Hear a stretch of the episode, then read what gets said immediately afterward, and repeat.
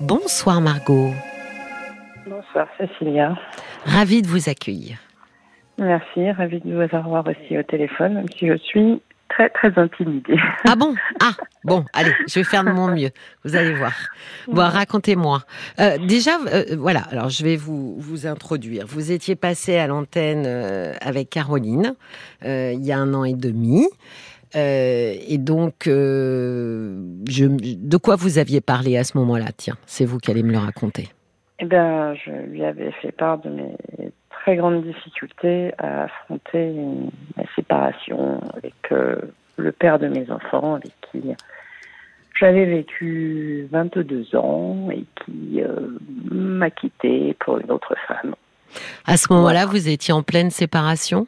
Euh, Non, j'avais non, le divorce avait été prononcé depuis quelques mois et et j'étais dans une très grande tristesse puisque je subissais les choses et que je me suis retrouvée très seule parce que la, le divorce a coïncidé à quelques mois près avec l'envol de mes enfants pour leurs études supérieures.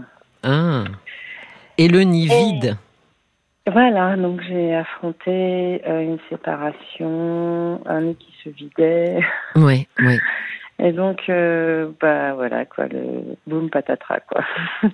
Alors comment comment ça s'est passé pour vous justement depuis un an et demi?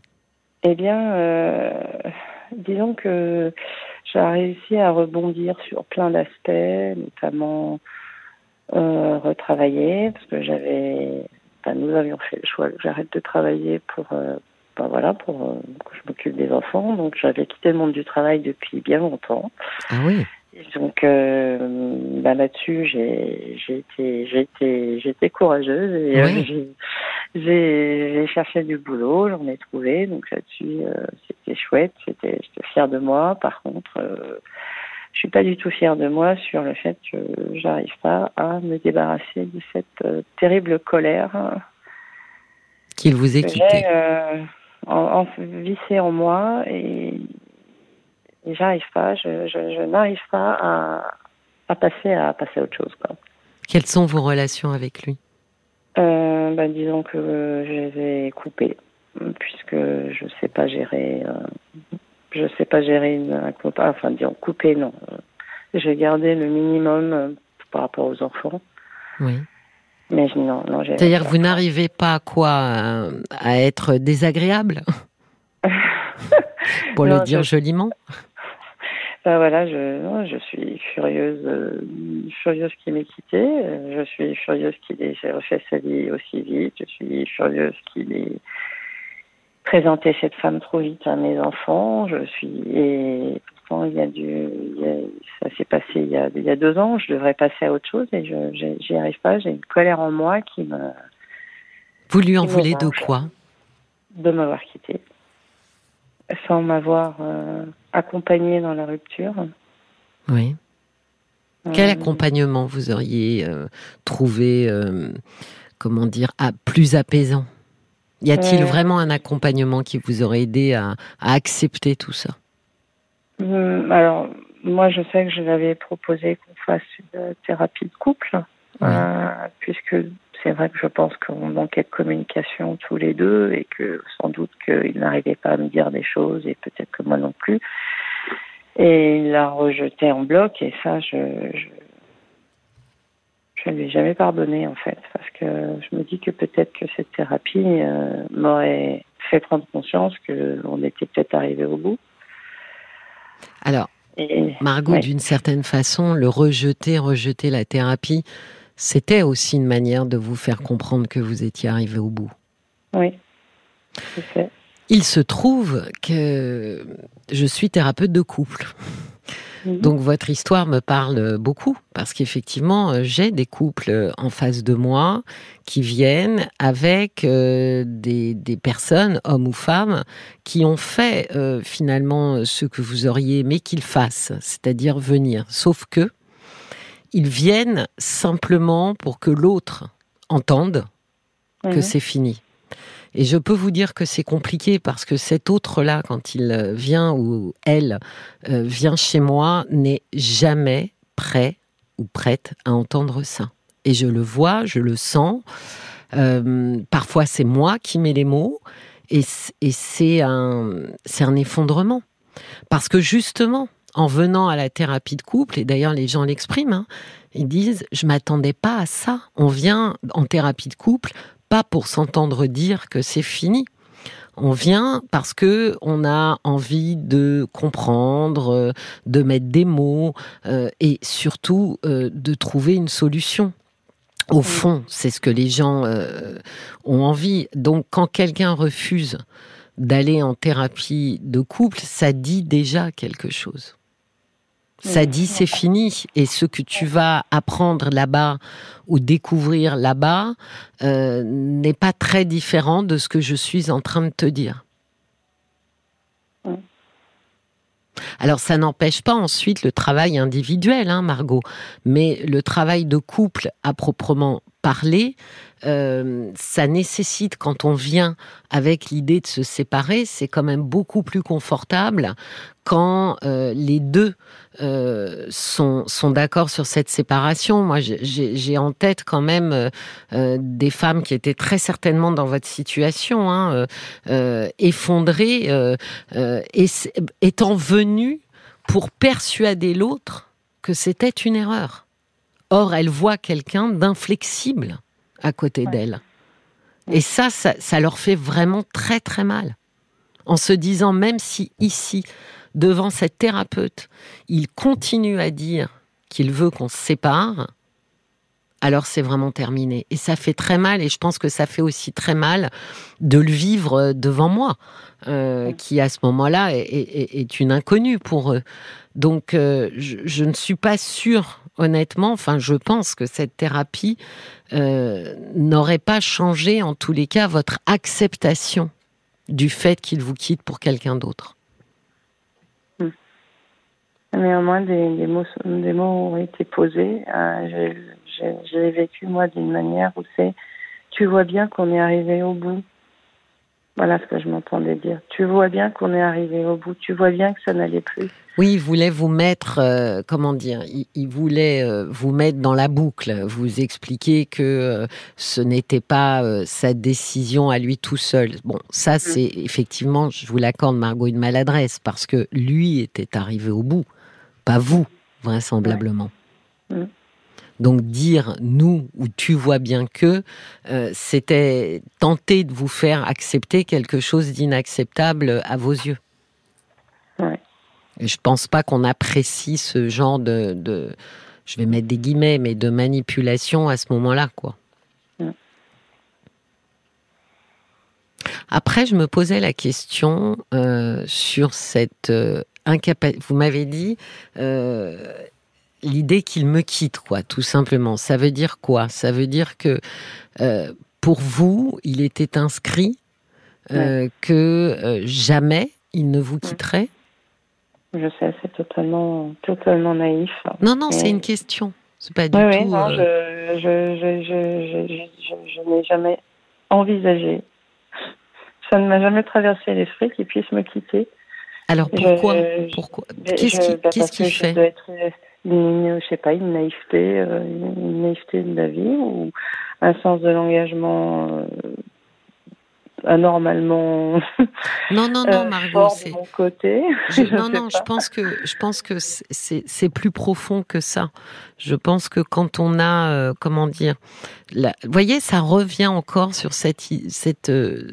on discutait en début d'émission de l'amour inconditionnel, c'est-à-dire sans condition et vous pensiez effectivement que euh, votre couple et, ce qu'éprouvait votre mari euh, pour vous était inconditionnel. Quoi qu'il arrive, ça n'entacherait pas l'amour qu'il vous portait et l'envie qu'il pouvait avoir de vivre avec vous.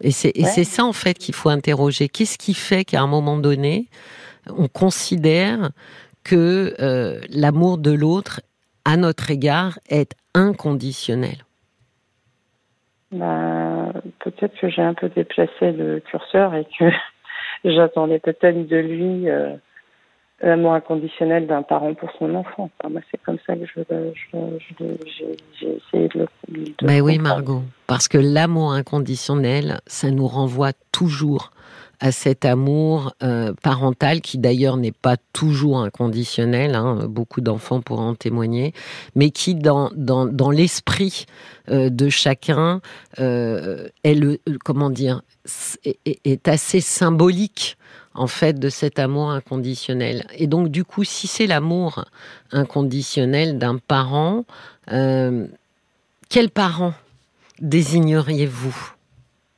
Mon père. Racontez-moi, c'était quoi votre relation avec votre père? Euh, Mon père, euh, père euh, très aimant, très très protecteur de. Nous sommes quatre quatre filles. Euh, Quatre filles. Il s'appelait pas March, votre père. non, non, non. Il n'était pas docteur non plus, rassurez-moi. Non, pas docteur non plus. Tout va bien.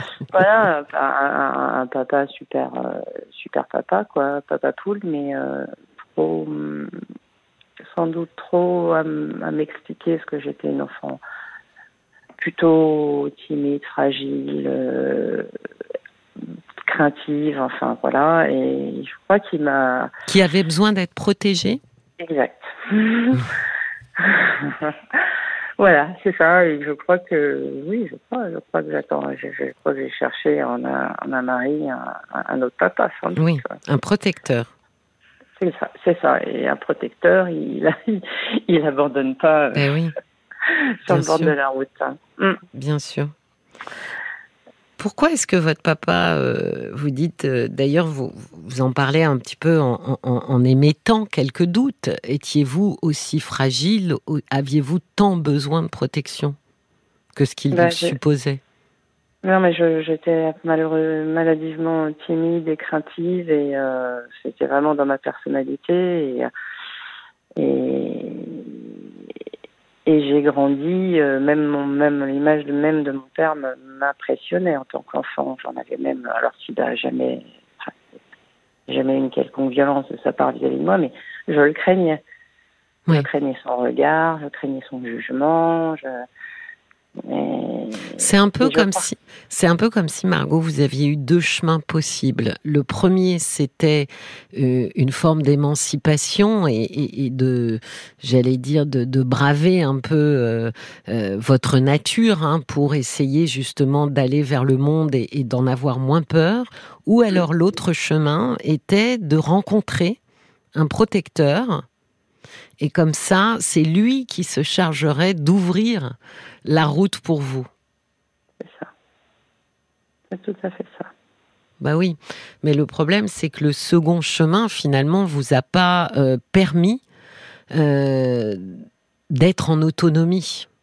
Non, oh non, j'ai tout fait pour, euh, j'ai tout fait pour me faire totalement assister sur tout. En fait, j'ai arrêté de travailler. J'ai tout fait, ouais, pour être finalement euh, avoir une forme de dépendance, quoi. De, pour être fragile. Pour être fragile. Ouais.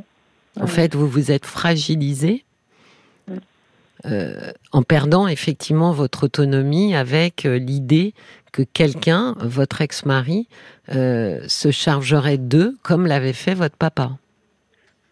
C'est ça. Et je suis d'accord avec vous, les papas ne, ne sont pas supposés euh, nous quitter et trouver un autre enfant euh, mhm. plus sympa, euh, plus je sais pas quoi. Je pense que votre colère est là. Oui, mais comme déjà j'arrive pas à... J'ai fait des thérapies brèves, EMDR, hypnose, FT, Qu'est-ce qu'il en est sorti? Qu'est-ce que vous en avez tiré de toutes ces, ces psychothérapies, ces expériences euh, psychothérapeutiques ben, Un bien-être sur le moment, quoi. Mais, euh, mais je n'avance pas, quoi. J'ai toujours la colère euh, chevillée en moi. mais pendant ce temps-là, qu'est-ce que vous avez fait pour votre autonomie? Alors, vous avez ah. trouvé un boulot, donc ça, c'est pas rien quand on est timide? Ben, je me suis revenue en France parce qu'en fait, on vivait à l'étranger, donc j'ai j'ai quitté le pays dans lequel euh, je vivais en famille. Je suis retournée en France. J'ai fait le choix de choisir une ville où j'avais tout à construire, donc une ville où je, je, connais quasi, connaissais quasi personne. Oui. Besoin de partir d'une feuille blanche, en fait. je me suis installée chez moi. Enfin, j'ai plein d'amis. Je, en fait, je, je, vois que je coche plein toutes les cases, sauf la case du, du pardon. Mais du coup, vous vous êtes quand même rendu compte que vous n'étiez plus du tout aussi fragile. Et alors, euh, quid du besoin d'un protecteur? Vous n'avez plus besoin d'un protecteur aujourd'hui Non, j'en ai plus besoin, mais je tombe dans l'excès inverse, c'est-à-dire que je me ferme à toute rencontre. Pourquoi? De quoi avez-vous peur? D'une nouvelle trahison, en fait. Trahison? Bah, je me dis que euh, tomber amoureux, c'est prendre des risques. c'est risqué, euh, risqué d'avoir mal à nouveau. Oui, Margot, ça c'est tout à fait juste, mais encore plus mal quand on confond finalement deux images, celle d'un homme qu'on aime et celle d'un père qu'on aime.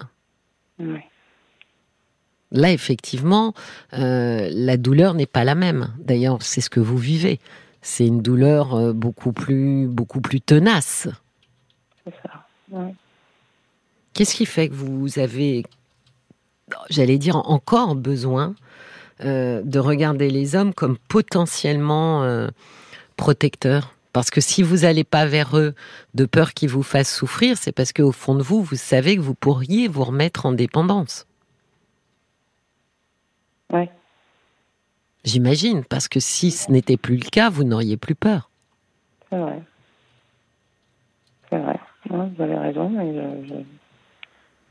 alors, qu'est-ce qui ferait que vous avez encore euh, besoin d'être en dépendance? Parce que vous avez l'impression que c'est comme ça qu'on vous aime? Si vous êtes fragile? Euh, La preuve est que non, puisque mon mari est parti, donc ma fragilité devait finir par le, le, le fatiguer, l'ennuyer. Le... Donc euh, non, non, je suppose que non. Je, en fait, j'ai cette partie en moi quand même de femme forte. Oui. Où euh, voilà, malgré tout, je suis pas tombée euh, ni dans la dépression ni dans quelque forme d'addiction.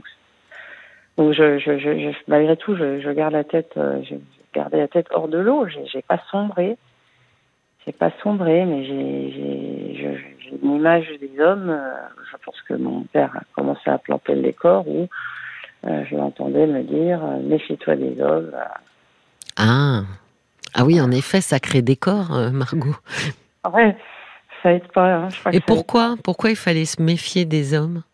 Parce que parce que il y avait toujours cette notion de je crois qu'il avait toujours peur qu'il nous arrive quelque chose et euh, la notion toujours à peur que, euh, je sais pas, qu'un homme abuse de, abuse de nous.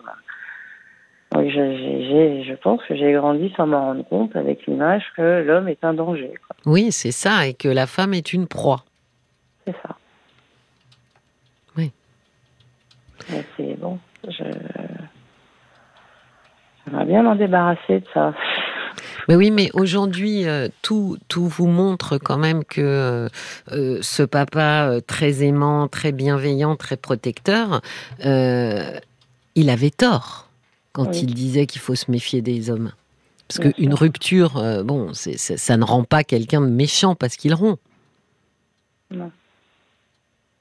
La question aujourd'hui euh, pour vous, c'est comment est-ce que justement vous allez euh, euh, aborder les hommes? Parce que je me disais, ce qui nourrit aussi votre colère, Margot, c'est que vous pouvez ruminer et vous dire que lui a refait sa vie et que vous, vous ne la refaites pas.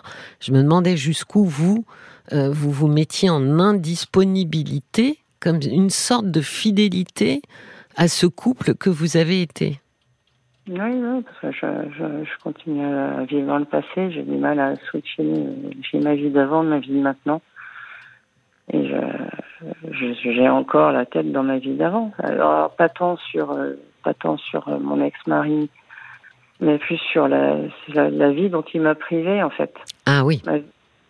Oui, parce que finalement, vous séparant, euh, ça a obligé, ça vous a obligé à, redessiner complètement votre vie. À fait. Puis il l'a décidé euh, bah, très peu de temps avant que les enfants s'envolent, donc j'ai trouvé que c'était un peu dur aussi, quoi. Oui. c'est que je suis passée d'un foyer à quatre à toute seule. Oui. Non, mais c'est extrêmement violent parce qu'en fait, on, comment dire, on projette des choses, on écrit des choses, et quelqu'un euh, décide finalement que notre scénario euh, va être modifié. Donc, je sais à quel point effectivement c'est violent. Ce qui est le plus violent, euh, Margot, c'est tant que vous aurez le sentiment d'avoir subi ou de subir ce qui vous arrive ou ce que vous vivez, vous n'arriverez pas à vous en sortir. C'est vrai pour vous, c'est vrai pour tout le monde. Hein. Euh, quand on subit, quand on a cette sensation qu'on a le contrôle de rien, on peut pas aller bien. C'est pour ça que je pense que ce qui est essentiel aujourd'hui, c'est que vous preniez le contrôle de petites choses vous n'aurez peut-être pas la possibilité de prendre le contrôle de grandes choses, de transformer complètement votre vie, mais d'avoir le contrôle de petites choses. Voyez aujourd'hui quand vous euh, euh, volontairement vous tenez à l'écart de fréquenter d'autres hommes ou autres, encore une fois, vous subissez. Je subis mon célibat parce que mon ex-mari m'a quitté et parce qu'il m'a brisé le cœur à cause de lui. Je ne peux plus rencontrer d'homme. Ça, c'est le scénario de quelqu'un qui subit. Et donc, en fonctionnant comme ça, vous ne pouvez que être en colère. Alors que finalement, si vous prenez le contrôle, c'est votre vie, Margot. Lui n'a pas fait grand-chose d'autre que de vous quitter et de la transformer, sûrement d'ailleurs un peu financièrement ou autre. Mais ça, effectivement, c'est lié à la séparation. Mais il y a après tout ce que vous, vous écrivez. Et vous ne pourrez pas lui imputer de dire finalement je n'ai jamais refait ma vie à cause de lui. Ça, ça tiendra pas, Margot. Or, votre colère, pour l'instant, elle se nourrit de ça. De dire tu as détruit ma vie ou tu as. Vous voyez Alors qu'en réalité, il y a eu un choc, effectivement, brutal, violent, avec une transformation. Mais ensuite, c'est à vous de reprendre le stylo et d'écrire la suite ce que vous ne faites pas. Ce que vous avez fait pour euh, le travail, effectivement, mais ce que vous ne faites pas pour votre vie euh, personnelle. Et si vous ne le faites pas, vous allez sans cesse l'incriminer, lui, votre ex, d'avoir gâché finalement votre vie. Alors qu'il en a gâché un morceau, certes, mais votre vie en entier, non. Si ensuite, je ne sais pas moi, dans 40 ou 50 ans, vous considérez que votre vie est gâchée, les 40, 50 dernières années, ça sera votre responsabilité, pas la sienne à lui. Mm. Moi, j'aime bien les conseils de Paul qui me regarde avec des grands yeux. Alors, mm. je me dis, qu'est-ce que les auditeurs, auditrices en pensent? Euh, j'ai la moitié d'Annecy qui dit bon, c'est dur ce que je vais vous dire, mais dans tout ça, il vous faut euh, admettre, je pense que votre ex-mari n'a plus de sentiments pour vous. Voilà, ça peut vous aider à aller de l'avant. Vous avez déjà fait preuve de beaucoup de capacités. C'est ce que disait Josiane. Elle dit moi, j'ai quitté mon mari non pas pour ce qu'il était, euh, comme vous disiez tout à l'heure, mais mais pour mon désamour entre guillemets pour lui, pour mon manque de désir finalement. Et puis il y a le valet de cœur qui dit ben, finalement vous êtes dans l'épreuve la plus intense, la plus enrichissante. C'est Margot face à Margot. Vous avez besoin de temps, un an et demi, euh, ça peut être assez court pour vous, mais ne soyez pas si dur avec vous-même. Prenez le temps de vous redécouvrir dans votre nouvelle peau de femme. Réapprenez à être vous sans la présence de l'autre. Vous en avez besoin pour retrouver votre propre voix. Courage, Margot, le valet de cœur qui d'ailleurs adore votre prénom. Mmh. Non, mais c'est très juste ce, que vous dit euh, le valet de cœur. Margot face à Margot. Or, Margot, aujourd'hui, finalement, sur, sur euh, euh ce qui ne fonctionne pas, sa vie amoureuse qui, qui, n'existe pas, si elle s'en prend à son ex-mari, elle, elle ratera finalement un passage important. C'est vous aujourd'hui qui êtes en charge, Margot. Personne d'autre si ça ne fonctionne pas, si ce n'est pas suffisamment joyeux ou suffisamment euh, enthousiasmant, euh, c'est de votre responsabilité à vous désormais. Je pense que ça, c'est du pouvoir à récupérer. Il y a eu cette rupture, il y a eu ce choc, il y a eu cette brutalité, il a fallu encaisser, digérer, mais tout le reste vous appartient. Et si, euh, si vous saviez le nombre de fois où on peut tomber amoureux et vivre de belles histoires, et non pas que souffrir. Margot Ça, ça sera l'occasion d'un deuxième appel. Ah ben, j'aimerais bien. Alors franchement, j'aimerais bien que votre prochain appel, je sais pas, dans un an, un an et demi, ça sera pour dire à Caroline que c'est fantastique, vous avez rencontré l'amour. Moi, je vous souhaite une, très très belle soirée. Merci. Vraiment, Margot, j'espère, j'espère que vous allez euh, que vous allez avancer. Ouais, je vais essayer. J'entends ce que vous dites, je, l'entends. Merci Margot en tous les cas d'avoir appelé. Je vous souhaite une très belle nuit.